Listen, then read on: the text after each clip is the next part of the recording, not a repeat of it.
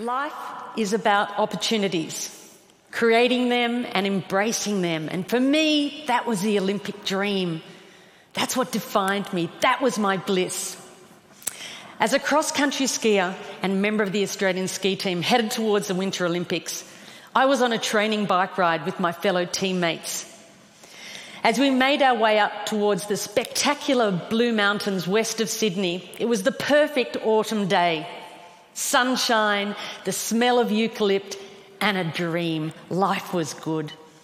We'd been on our bikes for around five and a half hours when we got to the part of the ride that I loved, and that was the hills because I loved the hills. And I got up off the seat of my bike and I started pumping my legs. And as I sucked in the cold mountain air, I could feel it burning my lungs. And I looked up to see the sun shining in my face. And then everything went black. Where was I? What was happening? My body was consumed by pain. I'd been hit by a speeding utility truck with only 10 minutes to go on the bike ride. I was airlifted from the scene of the accident by a rescue helicopter to a large spinal unit in Sydney. I had extensive and life threatening injuries. I'd broken my neck and my back in six places. I broke five ribs on my left side. I broke my right arm. I broke my collarbone. I broke some bones in my feet. My whole right side was ripped open, filled with gravel. My head was cut open across the front, lifted back, exposing the skull underneath. I had head injuries, I had internal injuries, I had massive blood loss. In fact, I lost about five litres of blood, which is all someone my size would actually hold. By the time the helicopter arrived at Prince Henry Hospital in Sydney, my blood pressure was 40 over nothing. I was having a really bad day.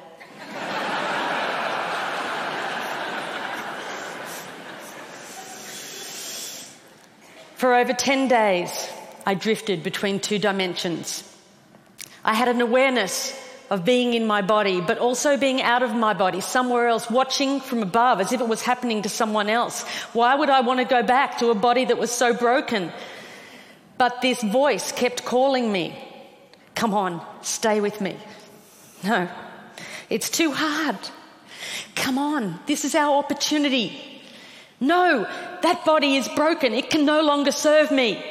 Come on, stay with me. We can do it. We can do it together. I was at a crossroads. I knew if I didn't return to my body, I'd have to leave this world forever. It was the fight of my life. After 10 days, I made the decision to return to my body, and the internal bleeding stopped. The next concern was whether I would walk again because I was paralysed from the waist down. They said to my parents the neck break was a stable fracture, but the back was completely crushed. The vertebra at L1 was like you'd dropped a peanut, stepped it, stepped on it, smashed it into thousands of pieces. They'd have to operate. They went in, they put me on a beanbag, they cut me, literally cut me in half. I have a scar that wraps around my entire body. They picked as much broken bone as they could that had lodged in my spinal cord. They took out two of my broken ribs and they rebuilt my back, L1. They rebuilt it. They took out another broken rib. They fused T12, L1, and L2 together. Then they stitched me up. They took an entire hour to stitch me up. I woke up in intensive care, and the doctors were really excited that the operation had been a success because at that stage I had a little bit of movement in one of my big toes. And I thought, great, because I'm going to the Olympics. I had no idea. It's the sort of thing that happens to someone else, not me, surely. But then the doctor came over to me and she said, Janine, the operation was a success and we've picked as much bone out of your spinal cord as we could. But the damage is permanent. They're central nervous system nerves. There is no cure. You're what we call a partial paraplegic and you will have all of the injuries that go along with that. You have no feeling from the waist down, and at most you might get 10 or 20% return. You'll have internal injuries for the rest of your life. You'll have to use a catheter for the rest of your life. And if you walk again, it will be with calipers and a walking frame. And then she said, Janine, you'll have to rethink everything you do in your life because you're never going to be able to do the things you did before. I tried to grasp what she was saying. I was an athlete, that's all I knew, that's all I'd done. If I couldn't do that, then what could I do? And the question I asked myself is if I couldn't do that, then who was I? They moved me from intensive care to acute spinal. I was lying on a thin, hard spinal bed. I had no movement in my legs. I had tight stockings on to protect from blood clots. I had one arm in plaster, one arm tied down by drips. I had a neck brace and sandbags on either side of my head. And I saw my world through a mirror that was suspended above my head. I shared the ward with five other people. And the amazing thing is that because we were all lying paralysed in the spinal ward, we didn't know what each other looked like. How amazing is that? How often in life do you get to make friendships judgment free, purely based on spirit? And there were no superficial conversations as we shared our innermost thoughts, our fears, and our hopes for life after the spinal ward. I remember one night, one of the nurses came in, Jonathan, with a whole lot of plastic straws he put a pile on top of each of us and he said, Start threading them together. Well, there wasn't much else to do in the spinal ward, so we did. and when we'd finished, he went around silently and he joined all of the straws up till it looped around the whole ward. And then he said, Okay, everybody, hold on to your straws. And we did. And he said, Right, now we're all connected. And as we held on and we breathed as one, we knew we weren't on this journey alone. And even lying paralysed in the spinal ward, there were moments of incredible depth and richness, of authenticity and connection that I had never experienced before. And each of us knew that when we left the spinal ward, we would never be the same. After six months, it was time to go home. I remember Dad pushing me outside in my wheelchair, wrapped in a plaster body cast, and feeling the sun on my face for the first time. I soaked it up and I thought, how could I ever have taken this for granted? I felt so incredibly grateful for my life. But before I left hospital, the head nurse had said to me, Janine, I want you to be ready because when you get home, something's going to happen. And I said, What? And she said, You're going to get depressed. And I said, Not me, not Janine the machine, which was my nickname. She said, You are. Because, see, it happens to everyone. In the spinal ward, that's normal. You're in a wheelchair, that's normal. But you're going to get home and realize how different life is. And I got home and something happened. I realised Sister Sam was right. I did get depressed. I was in my wheelchair. I had no feeling from the waist down, attached to a catheter bottle. I couldn't walk. I'd lost so much weight in hospital, I now weighed about 80 pounds. And I wanted to give up.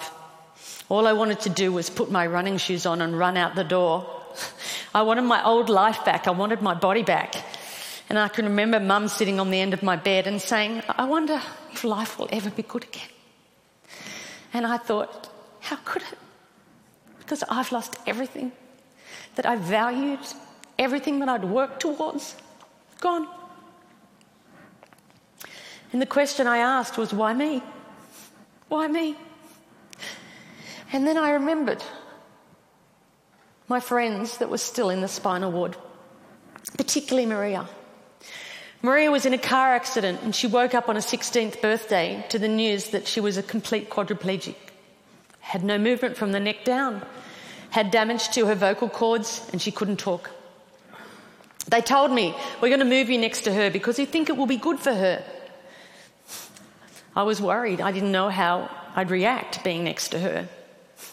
I knew it would be challenging but it was actually a blessing because Maria always smiled. She was always happy. And even when she began to talk again, albeit difficult to understand, she never complained. Not once. And I wondered how had she ever found that level of acceptance?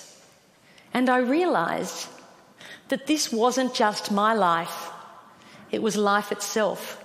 I realized that this wasn't just my pain, it was everybody's pain.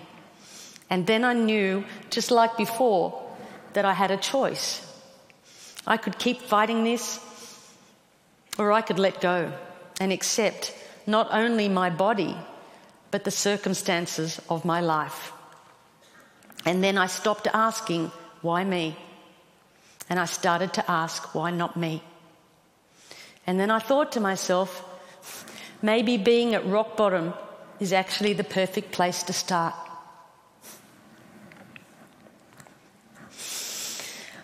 I had never before thought of myself as a creative person. I was an athlete, my body was a machine. But now I was in, about to embark on the most creative project that any of us could ever do that of rebuilding a life. And even though I had absolutely no idea what I was going to do, in that uncertainty came a sense of freedom. I was no longer tied to a set path. I was free to explore life's infinite possibilities. And that realization was about to change my life. Sitting at home in my wheelchair and my plaster body cast, an aeroplane flew overhead. And I looked up and I thought to myself, that's it. If I can't walk, then I might as well fly. I said, Mum, I'm going to learn how to fly. She said, That's nice, dear. I said, pass me the, page, the yellow pages. She's passed me the phone book. I rang up the flying school. I made a booking. I said, I'd like to make a booking to come out for a flight. They said, you know, do, do, when do you want to come out? I said, well, I have to get a friend to drive me out because I can't drive. sort of can't walk either. Is that a problem? I made a booking, and weeks later, my friend Chris and my mum drove me out to the airport, all 80 pounds of me covered in a plaster body cast in a baggy pair of overalls. I can tell you, I did not look like the ideal candidate to get a pilot's license. I'm holding onto the counter because I can't stand. I said, Hi, I'm here for a flying lesson. And they took one look and ran out the back to draw short straws. You get hurt. No, no, take her. Finally, this guy comes out. He goes, Hi, I'm Andrew, and I'm going to take you flying. I go, Great. So they drive me down, they get me out on the tarmac, and there was this red, white, and blue aeroplane. It was beautiful. They lifted me into the cockpit. They had to slide me up on the wing, put me in the cockpit. They sat me down. There are buttons and dials everywhere. I'm going, Wow, how do you ever know what all these buttons and dials do? Andrew, the instructor, got in the front, started the aeroplane up. He said, Would you like to have a go at taxiing? That's when you use your feet to control the rudder pedals, to control the aeroplane on the ground. I said, No, I can't use my legs. He went, Oh. I said, But I can use my hands. And he said, Okay. So he got over to the runway and he applied the power. And as we took off down the runway, and the wheels lifted up off the tarmac, and we became airborne, I had the most incredible sense of freedom. And Andrew said to me, as we got over the training area, You see that mountain over there? And I said, Yeah. And he said, Well, you take the controls and you fly towards that mountain. And as I looked up, I realized that he was pointing towards the Blue Mountains, where the journey had begun. And I took the controls and I was flying. And I was a long, long way from that spinal ward. And I knew right then that I was going to be a pilot. Didn't know how on earth I'd ever pass a medical but I'll worry about that later because right now I had a dream. So I went home, I got a training diary out, and I had a plan. And I practiced my walking as much as I could. And I went from the point of like two people holding me up to one person holding me up to the point where I could walk around the furniture as long as it wasn't too far apart. And then I made great progression to the point where I could walk around the house holding onto the walls like this. And mum said she was forever following me wiping off my fingerprints. but at least she always knew where I was. so while the doctors continued to operate and put my body back together again, I went on with my theory study. And then eventually and amazingly, I passed my pilot's medical, and that was my green light to fly. And I spent every moment I could out at that flying school, way out of my comfort zone. All these young guys that wanted to be Qantas pilots, you know, and little old hop along me in first my plaster cast, and then my steel brace, my baggy overalls, my bag of medication and catheters, and my limp. And they used to look at me and think, oh, who is she kidding? She's never going to be able to do this. And sometimes I thought that too. But that didn't matter because now there was something inside that burned that far outweighed my injuries. And little goals kept me going along the way. And eventually I got my private pilot's license.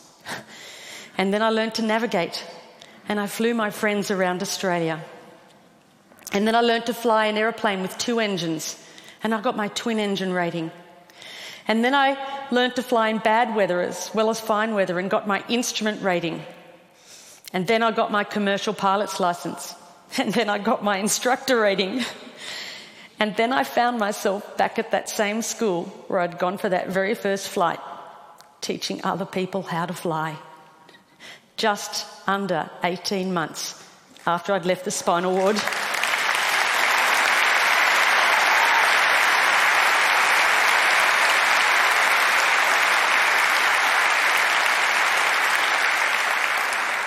And then I thought, why stop there? Why not learn to fly upside down? And I did. And I learned to fly upside down and became an aerobatics flying instructor. and mum and dad, never been up. but then I knew for certain that although my body might be limited, it was my spirit that was unstoppable. The philosopher Lao Tzu once said, When you let go of what you are, you become what you might be. I now know that it wasn't until I let go of who I thought I was that I was able to create a completely new life. It wasn't until I let go of the life I thought I should have that I was able to embrace the life that was waiting for me. I now know that my real strength never came from my body. And although my physical capabilities have changed dramatically, who I am is unchanged.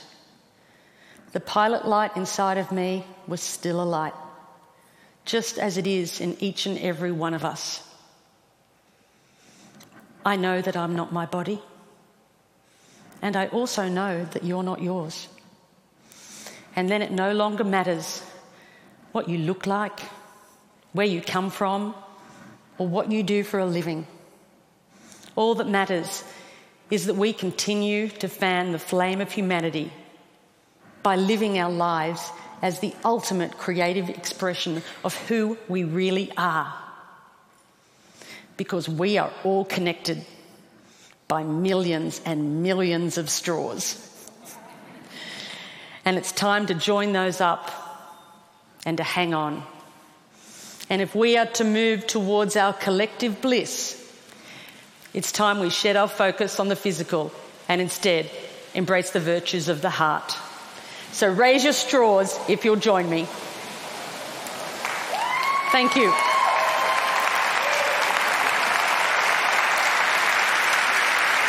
Thank you.